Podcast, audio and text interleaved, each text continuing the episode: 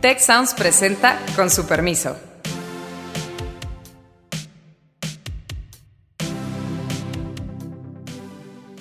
Con su permiso, el día de hoy quiero que platiquemos sobre este asunto de la coordinación fiscal, la alianza federalista, la reacción del presidente y las cosas que se han discutido.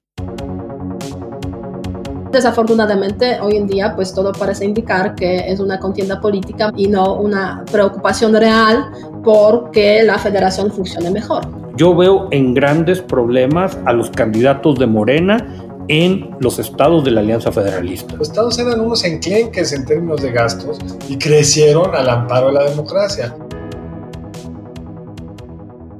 Con su permiso, soy Héctor Juan Villarreal. Me acompañan Beata Boina, Carlos Elizondo. Lamentablemente hoy Alejandro Poiré no puede estar con nosotros. Le mandamos saludos. Creo que se va a perder de un tema interesantísimo. Entonces, yo quisiera, Carlos, Beata, comenzar con una, con una pregunta. Este asunto de la alianza federalista, de decir, vamos a romper con el pacto de coordinación fiscal, ¿tiene alguna viabilidad? ¿O simple y sencillamente es estirar la liga con miras a las elecciones intermedias del siguiente año? Mira, yo creo que todas esas preguntas son las que tenemos en mente no sabemos si tiene una viabilidad política porque pues cuando López Obrador quiso ser presidente no sabíamos que tenía viabilidad política hasta que la tuvo. Es decir, lo que estamos viendo es un nuevo frente que el presidente, pues lejos de ayudar a cerrar, como que intenta que se haga más grandote. Pongamos el antecedente. Claramente hay un problema por falta de dinero, Héctor, ya lo hemos platicado en este programa, porque los estados tienen un reglas de intercambio de dinero entre federación y estados que parten de una masa de recursos que se ha hecho chica, en particular la petrolera. Los ingresos petroleros se reparten con una fórmula entre los estados y la federación. Llegaron a ser el 40% de los ingresos federales, hoy son el 9% de los ingresos federales. Ya solo eso es un hoyo. Y además pues, el gobierno usa ciertas estrategias como condonarle impuestos a Pemex, que acaba pues, violentando la bolsa porque la hace más pequeña. Pues ahí hay un problema de fondo. ¿Cómo se puede resolver esto? Pues se podría resolver negociando, pues cuáles son los mecanismos de mayor equidad entre estados que pagan mucho ISR y mucho IVA y que reciben menos en las transferencias y aportaciones federales. Pero el presidente, en lugar de irse por la vía de la conciliación, Héctor, eh, yo creo que se fue por la típica que es de abrir, ¿qué le dijo a los gobernadores? Ah, si se quieren salir, vayan a preguntar. Sí, la que hicieron varios de ellos, pues fueron a decir que le van a preguntar a sus ciudadanos. Y Héctor, Beata, conocen yo creo que bastante bien varios de estos estados. Si les vas y les preguntas, ¿ustedes qué prefieren? Un gobierno federal que comparta más los recursos, replantear el pacto federal, seguramente nos va a decir que prefieren replantear el pacto federal. Mira, Héctor Carlos, pues yo creo que cuando hablamos del pacto fiscal y obviamente todo lo que está pasando este, justamente con la Alianza Federalista a finales de este año en el contexto presupuestario, pues no cabe duda que tenemos aquí pues una confrontación política, ¿no? Sobre todo si hablamos eh, en el contexto de 2021, o sea, es obvio, ¿no? Ahora bien, este, se está como creando ese nuevo frente, si es un frente real o es un frente que crea al presidente, pues ya es otra otra pregunta, otra cuestión para ver un poco si realmente este frente tiene capacidad de enfrentarse al presidente. Pero a mí me gustaría regresar, se puede decir, a una pregunta básica. ¿Quién tiene razón en esta, en esta disputa? ¿no? Realmente porque pues la verdad es que podemos estar muy metidos en los temas políticos, en las confrontaciones que se entienden, o sea, el, el, presidente frente a la oposición, o sea, los gobernadores que vienen de, otro, de otros partidos, de otro partido, pero la verdad es que pues por ahí en algún lugar existe algo que se llama la realidad y la verdad. En este sentido, a mí me llamó mucho esa, eh, la conferencia hoy por la mañana del presidente López Obrador, quien dijo que de hecho pues es la constitución la que define las reglas. Yo la verdad es que no soy especialista en el sistema constitucional mexicano y no podría pronunciarme si es o no es la verdad, eh, pero pues habría que yo creo que rascar un poco ese tema y ver si los gobernadores tienen o no tienen razón, pues cuestionando la distribución de, eh, del presupuesto, la distribución de lo que les toca, ¿no? Hasta qué punto eh, están en la razón y hasta qué punto pues el presidente está pues usando el argumento de la constitución pues para darles un poco largas y, decir que pues yo soy el que tiene la razón. Mira, es muy interesante cómo lo planteas, Beata. Yo creo que parte es, aquí no tan fácil vamos a encontrar una respuesta en blanco y negro. Son muchos temas que están mezclados. Creo que el presidente el día de ayer, desde mi punto de vista, cometió un error con esto de, de, la confrontación, de decir organicen sus consultas, como decía Carlos, la pudo haber bajado me parece que de una manera mucho más elegante, comenzando con, señores gobernadores, pues es que hay una ley de coordinación fiscal y la estamos aplicando tal cual. Y, después decirles, ¿saben qué? Sí, hay otros proyectos, hay otras cosas, pero pues la verdad es que ahorita no tenemos dinero, no hay espacio fiscal, obviamente no se tendría que haber puesto a defender ni sus proyectos ni sus programas prioritarios, pero hubiera puesto a los gobernadores en una situación incómoda, porque a mí me parece que están discutiendo, al menos en la Alianza Federalista, tres cosas que son diferentes. La primera de ellas es una revisión de las fórmulas de cómo se reparten los ramos 28 y 33, participaciones y aportaciones, particularmente participaciones. Y el problema aquí es que de entrada pues sería un juego de suma cero. Si alguien o algún estado gana, alguien más va a perder. Y lo platicamos ya en el programa anteriormente, entre la coalición de los estados del sur y una unión muy extraña entre Estado de México y Ciudad de México por razones diferenciadas, diferentes, y la verdad es que va a ser muy difícil que eso se abra. Después se puede discutir lo que comentaba Carlos de estarle bajando los derechos a Pemex y lo que esto tiene que ver en el dinero que termina en los estados. Y habría un tercer argumento por ahí de que estaban muy acostumbradas los estados que vía otros ramos se les financiaran algunos proyectos. Ahorita no va a ser sencillo porque simple y sencillamente no hay dinero. Entonces, creo que ahí el discurso de la Alianza Federalista se diluye. Y hoy hubo, a mí me parece que un tuit muy duro del secretario de Hacienda, donde les dice, a ver, se están quejando de un montón de cosas de las fórmulas, pues vamos a ver que esto no es de este gobierno. La reforma fue entre 2007 y 2008, el presidente Calderón gobernaba, aquí está como se votó, toda la gente del PAN, toda la gente del PRD votaron a favor de esa reforma, entonces nosotros lo que estamos es aplicando la ley. Es que el tema de la ley, ahí me parece que nos estamos yendo por otro lado. La Constitución dice una cosa, la ley dice una otra, dice otra, pero siempre se han negociado cosas. La diferencia en este gobierno es que no quiere negociar. Siempre hay menos dinero que el que se requieren para hacer distintos proyectos. La diferencia es que este gobierno puede sacar el presupuesto sin negociar porque tiene mayoría de Morena.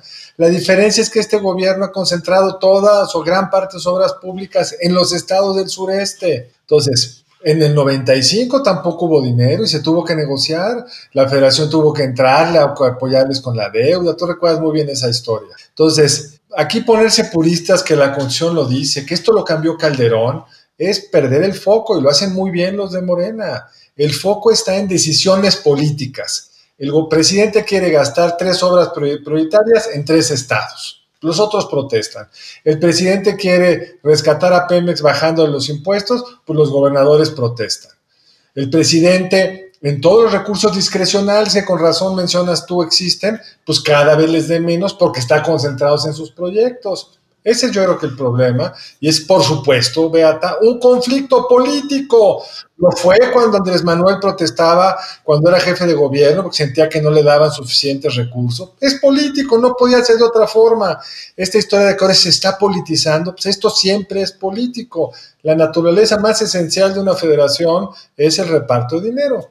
Sí, o sea, no cabe duda que aquí tienes totalmente la razón eh, y, no, lo, no lo cuestiona en ningún momento. Ahora bien, eh, obviamente, pues siempre es bueno, digamos, si una parte pues te sale con argumentos constitucionales o legales, pues también eh, pues verlo desde otra perspectiva, ¿no? Y tener presente que pues no es solamente esa narrativa, que hay muchos otros, muchos otros argumentos en juego. Y aquí creo que Héctor mencionó muy, muy bien el asunto de que los gobernadores estaban acostumbrados a recibir precisamente dinero de otros ramos, ¿no? Para o diferentes proyectos eh, que se estaban financiando precisamente desde... Eh, o planeando desde, desde, la, desde el centro, desde el gobierno federal. Obviamente yo creo que en ese sentido, en este contexto, abrir el tema del pacto fiscal sería como abrir una caja de Pandora. Eh, porque ya este, en el discurso que está haciendo el presidente eh, mexicano sobre este asunto, pues ha aparecido ese argumento de que habría que ver a cuáles de los estados les damos más y a cuáles menos. Eh, en ese sentido, pues se está planteando desde el gobierno, digamos, desde, desde el presidente, en un mediano, eh, en un inmediato y mediano plazo, pues la confrontación entre los, que, los estados, que normalmente pues sería presentada, me imagino, como la confrontación entre los ricos, que de todas formas quieren más, y los pobres a los que quieren quitar precisamente los recursos escasos que tienen, pues gracias al pacto fiscal que, que existe esa es una línea bien interesante, ¿eh, Beata? Digo, eso es una línea bien, bien interesante que a lo mejor justificaría por qué se puede generar, por qué se puede provocar esa confrontación. De cualquier manera, ponen a los gobernadores de la Alianza Federalista, yo creo que en una situación muy complicada. Más aún, si no les hubiera dado juego el presidente ayer con esto de hagan consultas, pues yo creo que prácticamente estaban contra la pared. A ver, la forma en que están diseñados los impuestos en México, es complejísimo dejar el pacto de coordinación fiscal. El sistema renta y el IVA, que son nuestros grandes impuestos, a lo mejor se podría discutir algo de IEPS, son impuestos de naturaleza federal que incluso se basan en agregar valor en varios lugares del país. Tú no te puedes salir unilateralmente si no tienes en paralelo un sistema de precios de transferencia. ¿Quién los va a calcular? Entonces, lo que puede ocurrir es que básicamente, si tú dejas el pacto de coordinación fiscal, pues ya no te participan y a lo mejor tampoco te llegan aportaciones y pierdes, pierdes. O sea, no te vas a quedar con los impuestos que se reporten en tu entidad. Es muy, muy, muy, muy, muy, muy difícil hacer eso. Entonces, aquí es muy desigual la relación de poder entre federación y entidades federativas. Pero bueno, yo creo que también es una forma de los gobernadores de presionar al presidente, pues aludiendo que pueden salirse del pacto fiscal. Es una, una, amenaza que están haciendo, porque obviamente yo no me imagino, no me imagino de repente a una Guadalajara este, independiente en medio del país México, ¿no? O sea, en sentidos así fiscales hablando y, y en sentido de, de, impuestos, ¿no? O sea, sería una ruptura muy fuerte, pero bueno, están jugando los gobernadores un poco para presionar al presidente justo en el contexto de, pues, este presupuesto que se está por ahí, este, eh, que se está por ahí negociando. Pero insisto, por supuesto, es dificilísimo, Héctor, salirse, tienes toda la razón. Esto fue producto de más de una negociación larguísima en el tiempo, porque la constitución le da a los estados la facultad recaudatoria en impuestos directos e indirectos y se fue construyendo un mecanismo que era mejor para ambas partes con estas leyes de coordinación fiscal que son que del 73 y 74, donde se ponen de acuerdo estados y federación cómo se van a 79-80, sí. A 79-80, pero, pero porque primero fue la cómo nos repartimos el ISR y después es cómo nos repartimos el IVA cuando sustituyó este a los impuestos este, mercantiles que, y que tienen eh, sus propios impuestos direct, indirectos de ventas como tienen Estados en Estados Unidos. Complexísimo. Pero por eso cuando yo creo que los orilla la pregunta, sobre todo para los estados en el norte, va a venir otra pregunta. Ya no es el pacto fiscal, es la federación. Porque si Nuevo León siente que está pagando mucho más sus empresas de lo que están recibiendo, del IVA que están pagando. Tú ves, cuando tú, ves, tú debes de tener el cálculo, Héctor, ¿cuánto IVA en total pagarán los que viven en Oaxaca versus los que viven en Nuevo León. Es una diferencia abismal. Y les regresan pues compensatoriamente como debe ser en un país desigual. Pero ahí el presidente es el que abrió la caja de Pandora. En ese sentido, pues el tema de la integridad, o sea, en general de este país, ¿no? Está en juego, eh, que obviamente yo me imagino que ni una ni otra parte quiere ponerlo en cuestionamiento, pero ya por ahí están circulando diferentes memes, bromas, chistes de cómo podría llamarse, pues, una parte de México que ya no formaría parte de este país, ¿no? Obviamente no se va a llegar a eso. Este, probablemente eh, sería, o sea, es un escenario totalmente imposible. Pero, pero bueno, o sea, obviamente el tema de la integridad del país está aquí en, en, juego y no es el caso de México solamente el que está viviendo o ha vivido esos, esos problemas, ¿no? Porque en Europa tenemos el caso de España, también este, y los estados, comunidades autónomas en ese sentido que están cuestionando pues la forma en la cual se reparten los ingresos y digamos las contribuciones que tienen a la economía en general de todo el país y el poder real que tienen. Sí, yo creo que de alguna manera, Beata, eh, el espíritu de lo que ocurre en España o en Italia con regiones, en ambos casos en el norte, de, de, de repente como que lo pudiéramos retomar. Creo que la gran ventaja para López Obrador aquí es que la amenaza de abandonar el pacto de coordinación fiscal no es creíble. No, no es creíble y todo. Entonces, ya ahora sí que el juego de los blobs, pues lo tiene muy a favor el presidente. ¿Hasta dónde algún Estado estaría dispuesto a doblar, triplicar, cuatriplicar la apuesta y decir, nosotros vamos a dejar la federación y nos vamos a volver un país o un territorio independiente, no lo sé.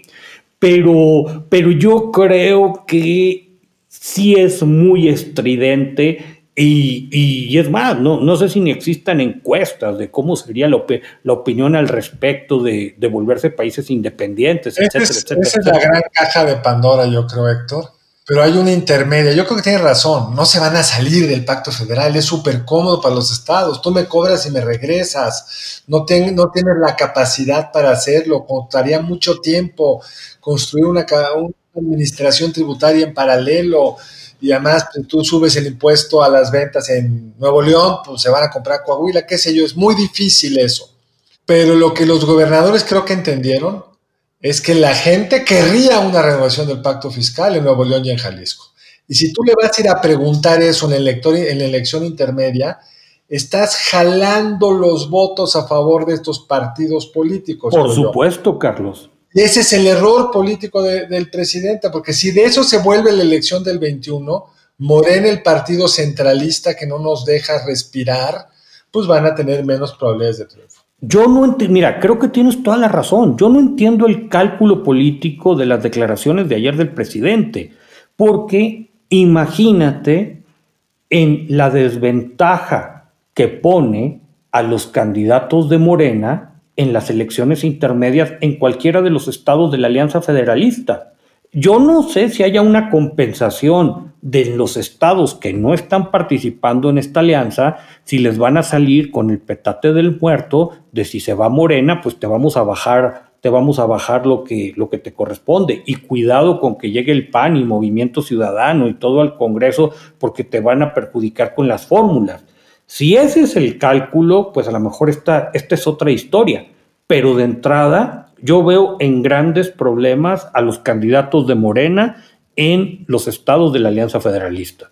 Pero si esa es la apuesta, Héctor, perdón, si esa es la apuesta, entonces empieza a tensar la cuerda en el otro sentido. Tú vas con el electorado a amenazarlos de que si votan por otro partido se van a quedar sin dinero, puede el ciudadano amedrentarse o puede enojarse y entonces empiezas a tensar la cuerda en el otro sentido. Salieron algunas encuestas respecto al tema fiscal más Scholar que reacciona rápido, y por supuesto en Jalisco, Nuevo León, el 70, 60 altos querrían renegociar el pacto fiscal, pues porque está muy fácil, es el típica pregunta que le gusta a AMLO, no tiene pierde para el gobernador, usted quiere pagar menos y que le den más, pues sí, ¿quién va a votar que no? Pero en este sentido yo creo que este, quizás la apuesta de, de AMLO es de muy corto plazo, o sea, estas próximas semanas, digamos un mes, hasta que se cierre el tema del presupuesto y ya después pasar, digamos, a otra, a otro punto en la agenda ya más vinculado a las elecciones 2021. Al fin y al cabo, pues aún quedan algunos meses. Entonces, eh, pues quizás es esa, esa, apuesta y no está pensando tanto, digamos, a mediano plazo del año 2021. Por eso, pues está usando ese argumento eh, como para un poco, pues, eh, por una parte, demostrar esa ese enfrentamiento posible entre los estados y por otra parte, pues decir a los gobernadores, pues, este, pues ustedes hagan sus consultas, ¿no? O sea, están libres, digamos, de, de, hacerlo y a ver qué sale de eso. Pero aún esa no la entiendo, porque el problema, estamos acá porque como Morena tiene la mayoría, no necesita negociar. Como no necesita negociar, tampoco necesitan amenazar. Nada más alzan la mano, aprueban el presupuesto del presidente y se acabó el problema pero el presidente no tolera que le lleven la contra, se subió al ring y creo que la regó. Y yo creo que esto puede ser a un costo, porque, y no sé si te acuerdes, Carlos, pero estas broncas de, cuestionar el pacto de coordinación fiscal en una o en otra dirección, pues ocurren, ocurren con cierta frecuencia. Yo, yo me acuerdo un anuncio muy viejo que hasta se televisaba del entonces gobernador de Nuevo León, Fernando Canales, muy gráfico, que salía repartiendo un pastel y. Decías, a ver, esto siempre ocurre. Creo que el peligro de lo que hemos visto en las últimas semanas es que este espíritu separatista que en México no sé si ustedes tengan una opinión diferente. Creo que siempre ha sido una curiosidad teórica. No, no, pasa, no pasa de eso. Yo no creo que ahorita tome una fuerza enorme, pero sí le estás dando banderas a grupos más radicales y, un discurso, vaya, se está avivando desde el centro y creo que eso era innecesario. De hecho, tiene razón. En el siglo XX nunca habíamos visto algo así. En el siglo XIX lo vimos varias veces. De hecho, la forma de Nuevo León, así toda estrecha al final en su frontera con los Estados Unidos, fue una venganza porfirista, algún esfuerzo, algún coqueteo secesionista de Nuevo León. A Yucatán le dejaron su triangulito, pues porque fueron pedir acceso a los Estados Unidos y el Congreso gringo no se los dio y por eso le rebanaron Campeche y Quintana Roo. O sea, fue un tema del siglo XIX, pero no, no ha sido un tema del siglo XX, en buena medida porque el PRI lo cuidó mucho. Sí, y además yo creo que ya a estas alturas pues hay una identidad nacional mexicana muy fuerte. En ese sentido, yo no me imagino a una parte de la población mexicana renunciando digamos, simbólicamente a esa mexicanidad eh, vinculada con, obviamente, con México como tal, ¿no? O sea, ¿cómo se llamarían? O sea, ya no serían mexicanos en principio. O sea, desde el punto de vista, yo creo, de la mentalidad, es inimaginable para un mexicano dejar de serlo, ¿no? Eh, es curioso que la polaca es la que traiga esa... esa imagínate. De, de afuera probablemente mejor que nosotros mismos. Así es. Pero yo no descarto que en la polarización a los estados de la frontera en un país, y voy a llevarlo al extremo, no estamos ahí, pero en un país donde empiezan a haber un presidente llevando al país hacia el socialismo, estoy llevándolo a un extremo, pues la tentación secesionista de los estados del norte va a estar ahí. Pero aunque no lleguemos a, esa, a ese lugar, que espero que no lleguemos, creo que vamos a empezar. El riesgo que está teniendo el observador y lo que me parece muy raro que él lo quiera correr él ganó el 18 como lo ganó porque tuvo un triunfo en todo el país. Trascendió el corte electoral del 2006, que eran pues, de la Ciudad de México con él, de, la Ciudad de México para abajo, pues con AMLO, de la Ciudad de México para arriba, más bien con Calderón. Se volvió un candidato nacional. Hoy está corriendo el riesgo de tener creciente oposición en el norte, lo cual le complica la gobernabilidad. Bueno, y además son regiones desde el punto de vista económico pues más prósperos también, ¿no?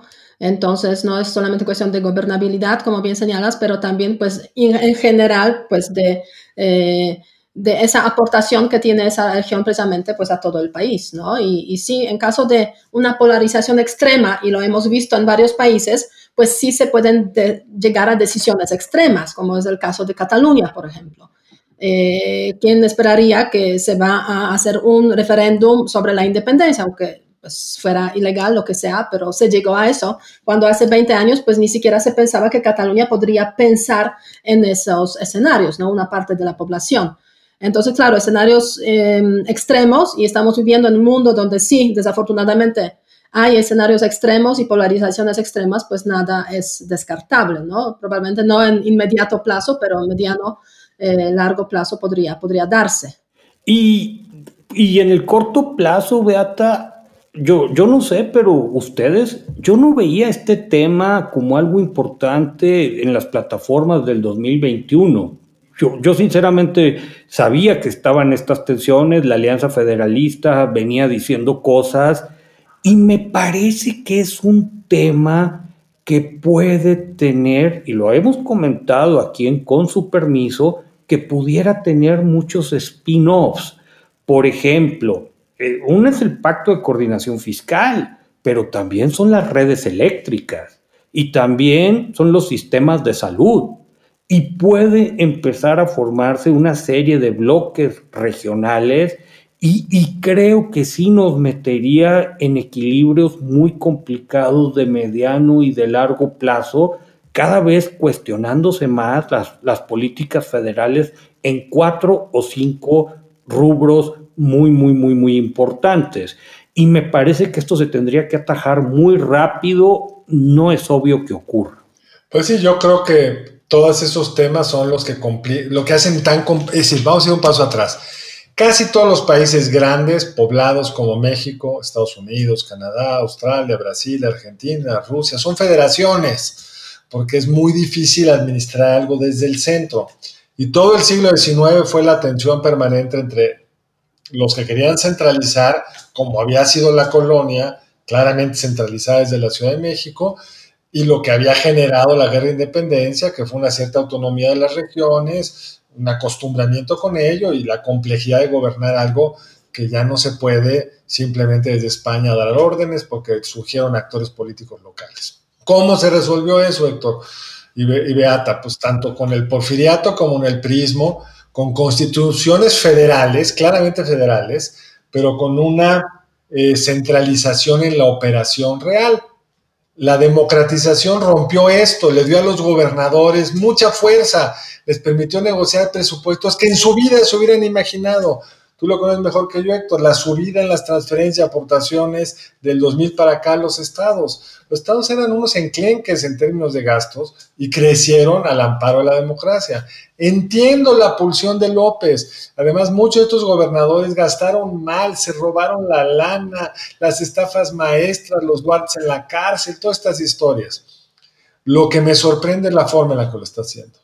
Sí, en ese sentido, pues la Federación Mexicana quizás no es el mejor ejemplo de cómo hay que gobernar en los estados, eso no cabe duda porque tenemos a varios gobernadores efectivamente eh, con juicios, algunos ya en la cárcel, etcétera, ¿no? Y eso sí refleja pues esas dificultades y esa falta de transparencia pues que, que están vinculados con precisamente los gobiernos locales, los gobiernos regionales. Ahora bien, yo creo que pues eh, todo es mejorable, en ese sentido pues la federación es mejorable. Eh, si estaríamos viviendo en un país no tan politizado, se podría incluso decir el pacto fiscal es mejorable y se puede renegociar, pero desafortunadamente hoy en día pues todo parece indicar que es una contienda política más que nada y no una preocupación real por que la federación funcione mejor. Carlos, Beata, perdón que los interrumpa, se nos acaba el tiempo. Miren, les, les quiero contar cómo nos fue en, en la pregunta de la semana, tema muy polémico, derivado de la detención del general Cienfuegos, ¿cuáles son las acciones que usted considera que va a implementar el presidente? Y en este caso, 53% contestó reforzar a Sedena, 47% nos dijo limitar su participación. Yo propongo que, la pregunta para esta semana es si esta tensión entre la Alianza Federalista y, la Federación con, el presidente López Obrador va a trascender o va a ser una llamarada de petate solo de aquí a las elecciones. A ver cómo nuestra producción la, redacta. Y creo que tenemos tiempo para un último comentario muy breve antes de despedirnos. Pues yo creo, eh, Héctor, que la la pregunta que tú sacaste en colación con el tuit del secretario de Hacienda, de que esto se renegoció, este pacto fiscal hoy es producto de una renegociación parcial que se hizo durante el principio del sexenio Calderón, pues fue reflejo de un rebalance de las fuerzas. No tenía el PAN mayoría, necesitaba para sacar el presupuesto el apoyo del PRI y encontrar un mecanismo de negociación que claramente benefició, por ejemplo, al Estado de México. El gobernador. El gran ganón. Fue el gran ganón y se empobrecieron algunos estados más pequeños, pero fue un proceso, claro que político, Beata no puede ser más que político, pero de negociación. Hoy lo que tenemos es un presidente que dice las cosas son como yo digo o no son, al grado de que no se quiere reunir con los gobernadores disidentes, por llamarlos rápidamente, porque ponen en juego la imagen, la investidura del presidente, que nos explique qué es eso de un presidente que saluda a la mamá del Chapo por razones humanitarias, nos dijo. Entonces creo que lo que tenemos es un presidente con todo el poder que no quiere negociar. Sí, o sea, en ese sentido no cabe duda que el presidente evita los contactos y negociaciones con los gobernadores y eso es un gran problema. Ahora bien, pues vamos a ver en las próximas semanas hacia dónde nos llevará ese forcejeo, ¿no? O sea, esa, esa confrontación entre esas dos partes, una que tiene poder, otras que también tienen su poder y pues eh, lo iremos observando este, a ver si trasciende también ese, ese tema al 2021 como uno de los ejes o puntos importantes en la agenda preelectoral y electoral. A mí me parece que en este tema falta mucho por decir. Esperemos que, que el asunto sea conducido de la manera correcta, plural, entendiendo pues un país tan complejo como somos y en particular que en la parte fiscal hay un montón de problemas que estamos viviendo y otro tanto a la vuelta de la esquina. Con su permiso, nos escuchamos muy pronto. Si quieres conocer más sobre cómo cuidar tu salud, te invitamos a escuchar Hola de Salud, el podcast en el que nuestros expertos te darán consejos para vivir de manera sana, equilibrada y feliz. Escúchalo en Spotify, Apple Podcast y Google Podcast. Muchas gracias al equipo del Tecnológico de Monterrey y de Tech Sounds. Productor ejecutivo de Tech Sounds, Miguel Mejía. Productora de Con su permiso, Alejandra Molina y postproducción, Max Pérez. Les invitamos a escuchar el siguiente episodio de Con su permiso y el resto de programas de Tech Sounds en los canales de su preferencia.